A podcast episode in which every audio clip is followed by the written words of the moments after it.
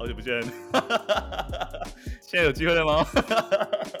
对，然后那时候他们也是都没有机会，然后说，哎，可是纽约那边好像有个 team，就是有有个新的职权，你要不要问看看？然后就就这样问到了，然后那时候纽约 team 的职权好像还没开，但是因为有问主管，对啊，就是因为那样，然后我就 OK 就调到纽约去，然后去加入 Instagram。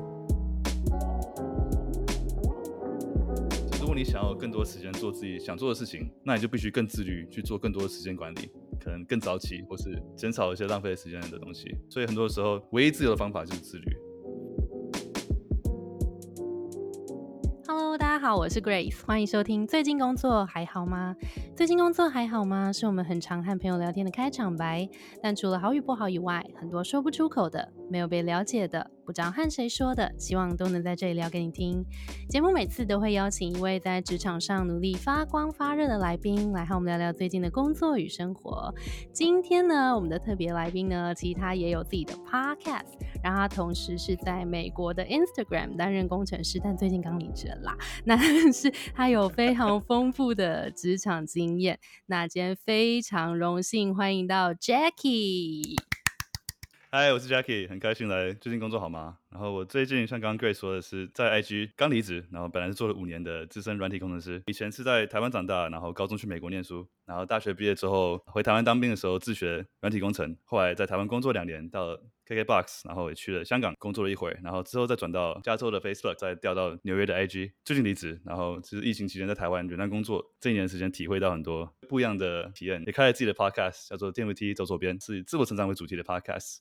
啊，然后我一直以来追求目标就是自由，所以我最近三十岁生日的时候给自己的生日礼物就是离职了我的 dream job，然后新的目标就是想要环游美国每一个国家公园，然后把 podcast 做到最好。你刚刚有提到说你在 Instagram，你就是你刚刚说你最近 quit 你的 dream job，你觉得实际在里面工作的感觉是什么？跟我们分享一下。我觉得第一是很容易分心，因为你工作的时候要一直开 IG，然后 这 个很好的借口。啊，我觉得在 IG 工作有一种不真实感，因为可能你做捷运啦，或者走在路上，很多看别人在用你的产品，然后你可能，然后你觉得说，哦，那个 feature 他在现在按那个东西是我做的，你觉得哎，自己好像对这个世界上有一点点的影响。那你觉得有什么 feature 你觉得做出来是你做起来最有成就感？我主要是做搜寻跟探索，基本上你第二个 tab 里面的东西，我几乎都有做过，都有碰过。哦，所以你搜寻你的想要找的人啊、朋友啦，或是你想要找的不同的 hashtag。不同的 location，或是就是你在探索上面看到一些呃 各种有的没的猫猫狗狗，到底会看到什么是由你决定的，是不是？是那个什么演算法决定？那我觉得很有趣，因为那演算法真的蛮准的。有时候你跟熟的朋友啊，或是不熟的朋友说：“哎，我看一下你那个探索，你就可以一目了然，这个人到底是。”真的好恐怖哦，太私密了吧？对，其实刚才看你的探索是蛮私密的一个东西，的啊。我都是狗，很疗愈。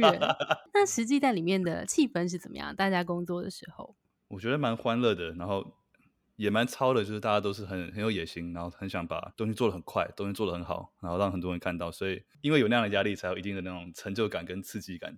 然后大家感情也蛮好的。天哪，那你离开的时候岂不是超舍不得？是很舍不得，可是我觉得，我相信就是很多东西太好的东西太多就变得不好。什么意思？就是你 too much of a good thing can be a bad thing。然后喝一杯红酒很舒服，可是喝第五杯可能就有点……啊，你的意思是有一点让自己太舒服，你可能也会觉得，呃，好像有一点害怕自己可能停止成长，类似像这样吗？呃，对，我觉得你是刚刚说的比较准确，就是五年就是很舒适，然后自己成长变停滞一些，所以觉得应该差不多要换环境了。那你做出这个决定的时候，因为其实也蛮多听众会想说，嗯，是不是自己也可以做做个人品牌，然后或是自己出来接案，成为一个自由工作者，是现在蛮多人向往的生活。那你有在评估的时候考量一些什么原因，然后让自己可以下定决心做这个决定吗？一般人会给的建议像是哦，你把现在做的东西继续做，旁边慢慢发展一些其他的兴趣，有到一定的程度的时候再去转换，再去跳。嗯，我觉得这样的方法也不错，就是比较安全一点。嗯，但我自己就比较向往是那种破釜沉舟的感觉吧。嗯，就是因为我自己也没有下一份工作啊，或者下一份的实际上什么的计划。但我觉得很多时候，当你知道你现在做的事情已经不是你未来想要的，我觉得继续做下去反而会耽误到你其他新的机会进来。嗯，一个水壶里的水要倒掉，才有空间让新的水进来，所以我会比较喜欢听直觉吧，然后破釜沉舟那样果断一点的，就是直接跳。我觉得这思考点蛮好的，因为你有一个想要去的一个方向，所以如果目前的状态有一点并没有协助你往那个方向去的话，干脆直接一个 U turn，然后直接直接就转头，可能会是更快的方式吗？嗯，应该说，当你开车开错路的时候，停下来比继续开还好。啊，不要，嗯，不要一直往一个好像自己不是那么想要去的方向一直一直走，因为可能会越走越远。的确是，因为我们最近也在常常做一些一对一的个案，发现有一些学员他是会。再走一条路，然后走走走走走，他可能是比较有专业的那种，可能也也许，譬如说像工程师，或是譬如说像学医学的，类似像这样子，或是会计人员。那当他们呃一条专业的路，好像你念完这个就要做这个做这个，然后累积了几年年资之后，其实福利薪水都还不错。那这时候其实要去越累积越多的年资，然后就像你刚刚讲，这个车一直往前开的时候，那他要去放弃现在有的东西，他会更难。所以有点像是，当你意识到不对的时候，可能就停下来，好好的思考，然后好好想说，我现在是要继续开下去，还是我要去走另外一条路？开错路开越远，回头路就越远。对，就会有一点 想说，那还是算了，我就继续开好了。OK，好，那那个 Jackie，你你那时候你刚刚有讲到你的职业历程，是说你先回台湾，然后你先自学城市，然后先去了 KKBOX 嘛，对不对？然后后来到香港。然后才到美国，那这一路上面，你有觉得对你来讲印象深刻、最挫折或是最迷惘的时刻吗？我觉得刚开始在找工作的时候蛮挫折的，因为刚才在台湾自学了两三个月，然后稍微有一个自己的作品集，作品集就是很粗浅的啦，呈现出你有在学的那样。就那时候打一零四投履历都完全没有人理我，然后我就蛮挫折的，就觉得 OK，这样如果要走这条路的话，真的有办法吗？然后后来就可能是比较走比较积极主动的路线吧，比较 proactive 的路线。然后我就会投履历之后，我都会打电话给 HR，然后跟他说：“哎，我刚刚投了个履历，然后我想要个面试机会。”然后他们通常就觉得会吓到，可是他们觉得说：“哦，既然你这么主动的话，自己送上门来，那我们就给你这个机会那样。”哦。然后后来就对，就每家都会给我面试机会，几乎没有人接到我电话会拒绝我。还是因为你就是声音很好听，很适合用电话。谢谢你，应该是应该不是。OK，积极主动，我觉得这的确是蛮蛮重要的。但是打电话去是不是也要讲重点了？就说，哎，我刚刚寄一份履历，然后我很希望有这个面试机会。然后说，哦，我虽然是没有这个背景，可是我自学，然后我有一些作品集，很希望可以给你看。很愿意给你看，的确是哎，我觉得多一个那个积极主动性，就多了一个机会，然后在 Jackie 身上完全就被实现了这样。而且我觉得，如果你不是本科的话，没有别人的履历的话，你一定就是要比别人主动，你不然你没有机会哦。就你要靠自己去创造你的机会才有可能。有道理，反而要就是跨领域转职的时候，或是你没有那个学历的时候，反而更应该把握这些积极主动的机会。知道美国的工作就是 Facebook 了吗？呃，对，就是我先去加州，然后一个单程机票，然后就去那边开始准备面试，然后开始面试，后来就面到就是 Facebook。但我那时候面了就是二三十几家吧，就是一直狂面。OK，来跟我们聊一下那段时间的心路历程好了，感觉心也一直被悬着。你花了多久的时间？大概是两个月的时间。然后因为那时候在美国面试的时候，还会考一些很多工程背景才知道的东西，像是演算法啦，然后一些资料架构，然后这些可能是工作上用不到的，所以你有工作经验不一定会。等于是把大学很多那些。工程背景的教科书拿出来 K 哦，那时候有用是不是？才有办法应对这种就是写程式的面试哦，白板解题这这方面。嗯，所谓白板模拟面试是什么啊？哦，就是问你说一个问题，我要你在白板上写出程式码，把它解出来，用最有效率、最精简、最准确的方法写出来。当下给你出题，然后就当下开始写，这样。对，可以这么说。哇哦，好刺激！那这二十几间心路历程是什么？前面几年都都没有上，都很不顺，也比较没有自信。但我那时候就是战术，就是把我的最在意的公司放在最后面。哦，前面当练习，每次练面试完之后可以检讨一下，哎，自己哪里没有解出来，可以调整的，然后再回家调整练习。所以每次面试，每一天面试都会越来越好，越来越好，越来越好。把一些缺点调整过来之后，一些没有练好的补好之后。到后面越来越有自信的时候，到最后你最想要的公司的时候，你的状况就是最好的。然后同时另外一个好处就是你，因为你前面面了很多家，你已经身上有一些别人给你的 offer，你就可以拿一些工作机会去跟你后面想要的公司当做筹码去谈判，说，哎，他给我多少，就是希望你可以给我，就是至少这样了。策略很棒哎，分享给大家，这是很棒的策略。就是如你在面试一个可能，譬如说新的职位或是新的领域，你可以先去找一些 自己不是很在意的公司啊，也不是，就是 一些你可能有一点想去，但是它的 priority 不是那么高的公司，先去把它当练习，然后慢慢身经百战之后，你可能会有拿到几个 offer，你也可以把这个 offer 拿去跟你最后面那些真的很喜欢的公司，你已经更准备好了，然后在实战上面，然后心态上面跟 offer 上面，其实都都会让你更心理方面也更自信，然后实际方面可能也可以拿到更好的 package。哎，这个很棒哎，谢谢你的分享。我再可以再补充一点，就是那个时机点其实蛮重要的，因为如果你前面公司太早面好，拿到 offer 之后，很多公司都会都会用这种哦，你今天不签的话，这个 offer 就没了，嗯，然后就是逼你去。不让你面试，让你更想面试的公司。嗯，但是很多时候，就是我觉得，身为面试者要了解，说球是在你手上。就是你如果对方已经投入这么多资源，可能一天五六个小时的时间去面试你，然后面试到一个他们想要的人，他绝对不会轻易的就这样把你哦，时间到了，拜拜。嗯，不可能嘛，他一定一定会愿意等你，所以球是在你手上，你可以说哦，我还需要一个礼拜的时间，两个礼拜的时间，但最好就是状况就是把你的时间排得很紧，到后面就是大家一起谈。但如果非必要的话，你还是可以延长你的时间，不需要被他的压力这种战术欺负到。我觉得这个也很重要，就是自己如果知道自己的价值的话，你就更能知道说，嗯，让对方等一下也没关系。真的，你讲了好多了，没有 没有，对吧？有那个自信，别人也会就是更敬重你。那你可以跟我们聊聊那时候在面 Facebook 的时候吗？因为他好像很多关，嗯，有三关。第一关就是先电话，然后先可能是聊聊天。第二关就是也是电话，但是透透过要你写程式的，就是透过电脑啊，OK，远端写程式，嗯，对，然后就是可能一个四十五分钟，嗯。然后第三关就是 on site 到办公室里面一整天，然后五六个人，每个人都四十五分钟，问一些不一样类型的问题。嗯，有些比较硬的啊，有些比较软的，有些是比较系统设计方面的。中午还会跟你在那边吃饭呐，然后带你走一走，参观一下那样。哦，去他的 cafeteria。对对对，就一整天的行程，蛮蛮好玩的其实。那你还有印象深刻？他问了你什么有趣的问题吗？他会问说你遇到什么困难，遇到什么失败，然后你怎么解决？嗯，但我觉得很多人都会不好意思讲自己失败的经验。嗯，但我觉得这个很重要，就你讲出你哪里失败，那个 project 没有做成，重点是你后来做了什么，然后你为什么没有做成？因为不可能每个 project 都成功嘛，所以你一定最重要的其实是 project 做完之后你学到了什么。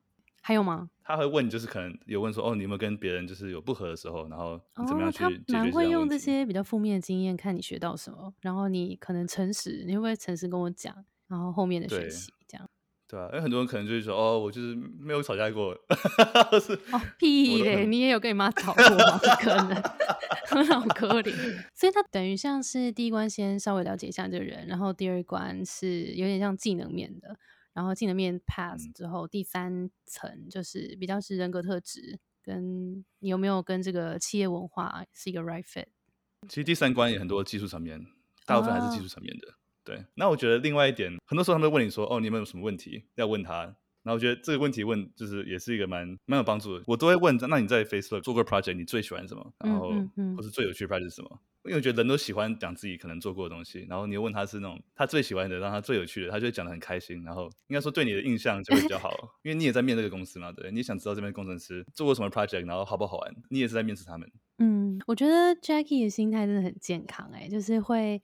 有有想说我在被面试，但同时我也在面试这间公司。那我觉得这是，嗯，其实蛮多台湾听众是会比较不敢有这个想法，会觉得好像呃，我我够格来这间公司我就很开心了，或者是呃，比较像是被别人面试的那种感觉。但是其实企业文化跟呃同事气氛啊，或是你在里面工作的感觉都是很重要。因为其实我们也蛮常遇到读者是最后是因为觉得跟这间公司不太合，或是跟主管不太合等等，很多很常是因为这种比较跟人有关的元素离开的。所以如果在那个面试当下，你也可以有一个呃。小小的想法就是未来好好看一下这间公司适不适合我，然后我可以有更多的主动可以决定的这个权利的话，我相信大家都可以在找工作路上更顺利。我很喜欢你之前在有一集说过，就是很多时候离开公司都是为一些人生过客，所以不太值得为因为人而离开。我觉得那个那个那点也不错。嗯嗯嗯，对啊，有点可惜啦。就如果这个工作你其实很喜欢的话。我有点蛮好奇的。好，你说。台湾的面试的话，他们会有薪水谈判会，因为像美国面试，他们都可能会期望，就是 expect 你会跟他们要求多一点薪水。但我发现很多之前台湾可能我朋友问我的话，他们都会觉得，哦，我怎么好意思跟他要多一点薪水？嗯嗯嗯嗯嗯，对，大部分华人就很谦虚啊。企业也是这样吗？就是企业会，如果你要薪水，他会觉得说，哦，你怎么可以，你怎么可以这样？还是他会说，哦，这个人真主动那样？哦，我觉得这好像跟不同的企业文化也有关系。有一些如果比较比较积极的那种公司，他可能就会觉得很喜欢你这个很能够表达自己，然后很清楚自己的价值，那跟我知道我可以贡献给公司什么，所以我能够来多谈这个薪水。那前提是这个公司的状况跟它的市场也够大，它可以有。比较多的余裕来来做这个招募，比较多钱可以放在招募上面。但如果台湾一些比较像是中小企业比较多，或者是呃他花钱比较小心的这种这种企业的话，所以我觉得是要看那个公司企业文化，我觉得蛮重要。台湾蛮分这两派的，所以你觉得美国是比较偏向比较多是蛮鼓励你知道自己的价值，然后去谈薪水的吗？嗯，我觉得完全是，就是你如果不能跟他谈判的话，他反而觉得，你怎么是不是其实你没有这个价值？哦，OK，OK，所以如果大家要去美国工作的话，记得要好好的。但是我觉得，即使是在台湾比较保守的企业，你如果自己对自己有一个数目的区间的话，你还是会让面试官觉得你有想过这个问题，然后你也很清楚自己在市场上的价值，我觉得还是加分的耶。只是说，最后看这个公司，他有没有有没有可能给你这个？不是他如果觉得他没有办法，因为他的预算就没有这么多，那他可能会再好好的跟你聊，说是不是这中间还有可以讨论的空间。那我们回来聊那个，你后来从 Facebook 嘛顺利的上了之后，那你是什么契机可以到 Instagram 工作的？是你自己争取的吗？还是公司说，哎，是时候了，你去吧，这样？其实我在 Facebook 做六个月就去纽约的 Instagram，算是非常非常快，就是应该照理说规定内是不能这么快的。他 Facebook 刚开始工程师进去会有个所谓的叫做 Boot Camp 的东西，嗯，它就是大概八个礼拜到十二个礼拜的时间，嗯，让你去自己探索不同的主 team，然后尝试不同的技术，哦，就让你去玩，就你随便去玩。哦，所以他没有先帮你分 team，没有，完全是个自由市场，你就可以自己决定你今天要待在哪一个 team，这样。对，就可能是前面三个礼拜就可能是然后做一些。Onboarding 啊，然后学一些技术，然后后来你可以第四个礼拜跟可能跟 Messenger team 做坐在一起，然后去帮他们做一些东西。第五个礼拜可能跟 WhatsApp 的 team 坐在一起，第六个礼拜帮跟 Instagram 坐一起。Team 会看你适不适合他们，然后你也可以看说你适不适合。有一点像 Team 也帮你面试，互相又在做小小的面试感觉。然后我刚开始去的时候，我就很想去 Instagram，因为我是摄影师，我很喜欢摄影，所以想直接进去 Instagram。然后那时候我在加州的时候，就一直找 Instagram 的职缺。嗯，然后都没有找到，就是都满的，因为很多人想去 Instagram。但那时候我就想说，好，虽然它上面没有职缺，我就主管一个一个聘，一个一个 传讯息说，哎，我是 Jackie，然后我我知道你们现在没有职缺，可是我对你们很有兴趣，然后好奇你们可能之后啊，或是有什么样的可不可以聊一聊。然后他们很多都都有回我，然后都会说，哦，对不起，现在真真的没有职缺。然后我说 OK，没关系，那我就先去了 Messenger，Messenger 做了半年，然后那时候因为。我本来做一个新闻产品，那时候总统大选，很多人说 Facebook 是假新闻嘛，那时候假新闻风暴蛮严重的，所以那个 team 直接被砍掉。然后说 OK，team 没了，现在要找新的 team，我就把我以前聘过的主管，就是说嘿，再聘一轮，It's me again，好久不见，现在有机会了吗？不知道你有没有听说我们的 team？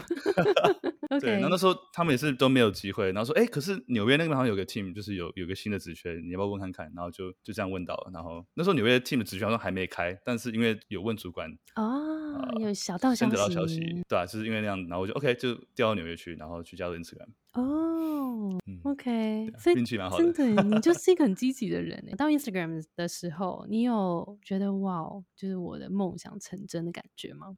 就有一点，也有也有一点这种冒牌者症候群。哦，我知道你之前也有聊过，前面几集你有聊过这个，对，加入 Facebook 啊，然后加入 Instagram，其实，在每个阶段我都有冒牌者症候群，会觉得说，哎，自己有会在这个公司或在这个职位是实力吗？还是运气吗？还是呃，我办法表现的很好吗？就会会这样问自己。嗯嗯嗯，对。那他大概持续了多久？然后后来你怎么找到方式跟他 say 拜拜？大概其实一两个月吧。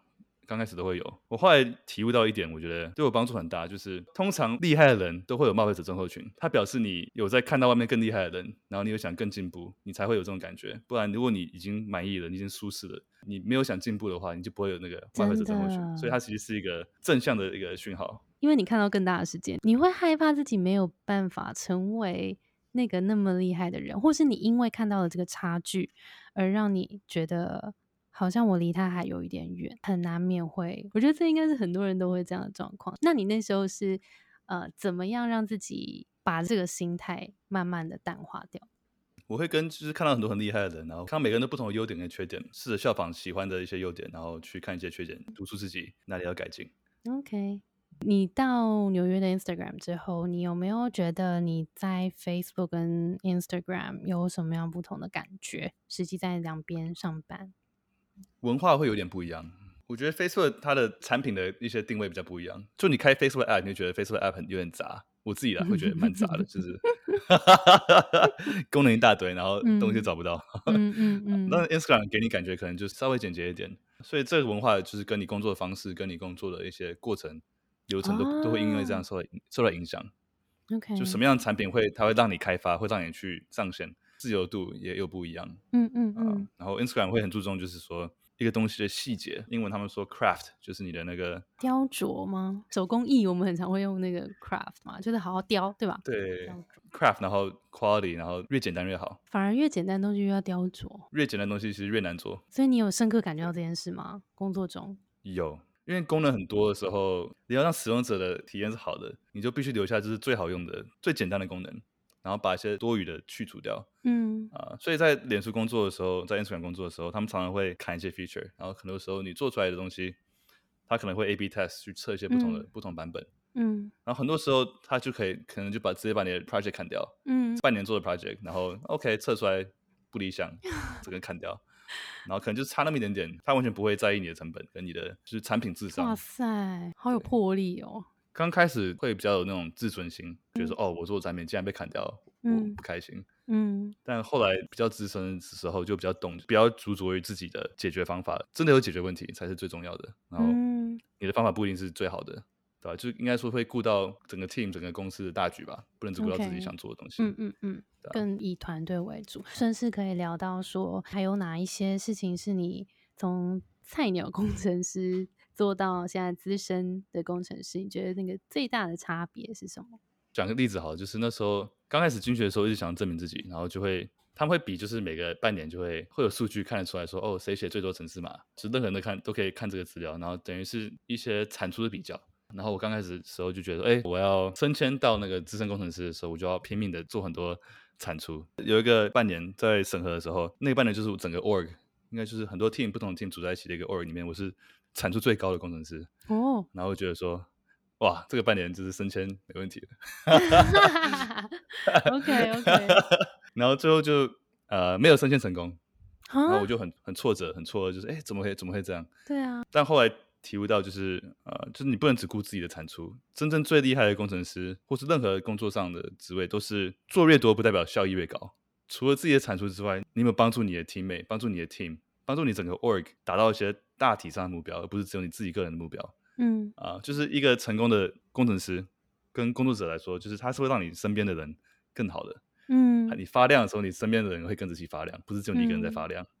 嗯，然后就要到个资深工程师，可能就是要过这一关，就是要怎么样带其他的人一起，带整个 team 一起，呃，以 team 为主轴出发，不是为自己的产出而出发。哦，所以反而是呃进去的时候会把自己放比较前面一点，然后反而越资深越资深，就把自己再放后面一点点，然后希望让整个团队变更好。你觉得这是你的学习？对，下一个半年就是我学到就是做的调整，然后那个半年后来我城市码实际上的产出其实低很多。但是我的我的成效其实是越大的，因为我把很多很好的 project 给了别人，然后去帮他们，让他们实现这些不同的 project，所以我就让附近大家的 team 整个变得更好，而不是只让自己把一些 project 留给自己做那样。哎，那你学的也还蛮快的，你怎么发现这件事的？就是会跟主管沟通，然后也会跟一些更资深的工程师去聊，问说，哎，你们那时候的你那时候的升迁经历了什么？有没有什么建议可以给我那样？对啊，我觉得有个很好的方法是找一个跟你。team 差很远的工程师去聊天，不要跟自己 team 上的人聊天。为什么？因为你跟自己 team 上的人聊，说或者自己 team 上资深工程师问说，哎，你怎么样可以升迁？怎样怎样？他可能会给你一些，因为他知道你工作，他平常是跟你合作，所以他不一定给你最客观的一些建议。但如果你找一个是完全跟你 team 没有关联的人，他毫无损失可以告诉你说，哦，你因为你因为你这个关系，他会很直接告诉你他觉得最真实的建议，然后他可能会带来一个不同的角度，这是一个客观一点的角度。对，所以找 mentor 很多时候不一定要找自己 team 上，可以找一些跟你 team 没有关系的人，但是比你资深的人或者你欣赏的人。哦，哎，我觉得找职场的 mentor 是一个很棒的事情。然后，其实在美国是还蛮普遍的，对不对？欧美国家好像都还蛮普遍的。那你会怎么建议大家去找到这个适合的 mentor？然后怎么样去递出这个邀请？你当初是怎么做的？我其实会问，就是身边认识的人有没有一些工程师觉得很优秀，可以介绍给我。你说问公司里面的人，同事。同事，嗯，因为找 mentor，你也可以问主管说你想找个 mentor，问他有没有一些认识其他的主管，有刚好呃可能 skill set 跟我类似，然后哦。啊跟我会适合的当我 mentor 的人，或很多时候你就会各种原因认识到一些其他 team 的人，然后觉得哎这个人呃因为你都看到他们他工作的内容嘛，就可以如果你很欣赏的话，你可以就是主动问他，然后我觉得你问他的时候，一定就是说哦我很欣赏你的你的工作，你的一些职业上的表现，然后我想。一般人都会蛮愿意帮助你的。嗯，所以你觉得挑选的条件有几个重要性？刚刚有提到 skill set，就他可能跟你是类似的，所以他会知道，你会知道从他身上一样的这个 skill set 可以怎么样发展，或者怎么样更适合这个组织。那再来就是可能他身上有一些 quality，比较像是特质的事情，是特质方面的，或是其他能力方面是你欣赏的，所以你可能会从这两个角度去挑选，是吗？对，每个人都有自己的不同的实力点。你工作上的定位可能每个人 team 上的不太一样，那你可以找跟你定位类似的人，嗯，会有更呃更 relevant、更类似的经验。嗯嗯嗯。譬如说，如果是业务，我可能就找一个更资深的业务，是带钱进来的。你说类似像这样的角色，可以这么说。那你也可以说，就是因为工程师的角色有很多不一样，有些工程师就是很会写程式。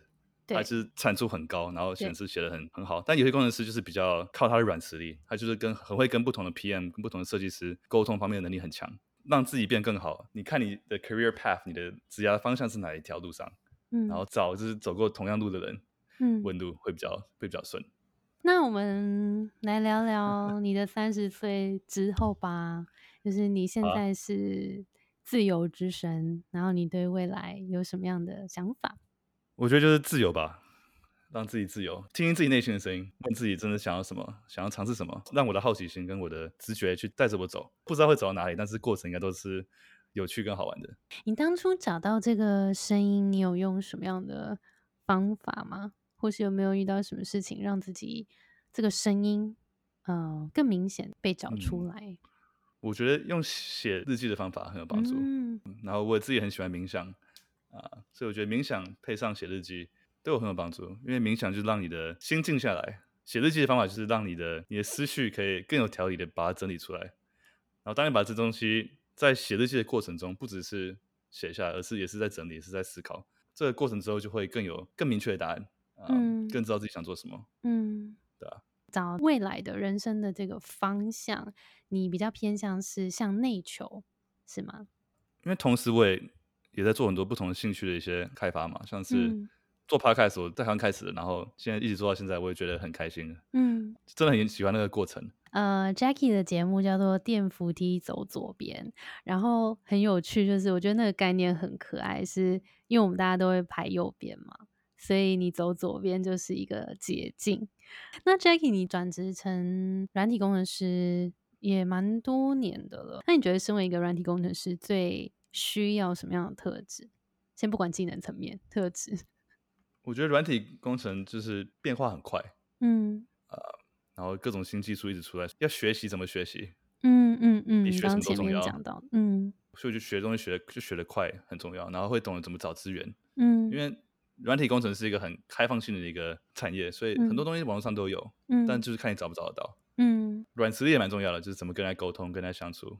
啊，就是刻板印象可能觉得工程师是整天着看着电脑然后打程式嘛，但其实我觉得在 Facebook 的工作经验，我觉得就是就是做对东西，很多时候比做对的方法还重要。你用对的方法做错的事情也是白工。嗯嗯嗯嗯嗯，所以做到对的事情很重要。很多时候要找对的事情去做，就要靠你的沟通能力。嗯，真的耶，这个真的是一个蛮症结点，因为很多人会觉得我工作就是我很努力，我很努力在工作，可是好像都没有被看到我的努力或什么。那有可能是你没有挑对事情做，就你可能会花很多时间在处理，也许对组织相较的重要性没有那不是不是说完全不重要，但是它的重要性可能稍微低一点的事情。好好的确定自己的工作都是 最重要的事情，就要确定你的你在爬梯子是放在对的墙上面在爬。哦，发现你很会做一些具象的譬喻，放到一个嗯，没错没错，是这样没错。哎，我发现你是一个学习动机很强的人呢，这是从小吗？还是这个是怎么来的？我就是会让自己想要一直成长，一直学习。我觉得就是我对快乐的定义吧，让自己发挥自己最大的潜力。我高中的时候在美国那时候很爱打篮球，然后就是那时候打篮球校队，然后高中最后一年就反就没有打，因为那时候就是前一年打的不好，然后我就觉得哇，我现今年就不想打，然后我就放弃了，然后我就一直一直很后悔这件事情啊，因为我知道我实力明明是可以打很好，但是因为因为前一年表现不好，觉得自己不满意，就我就放弃篮球。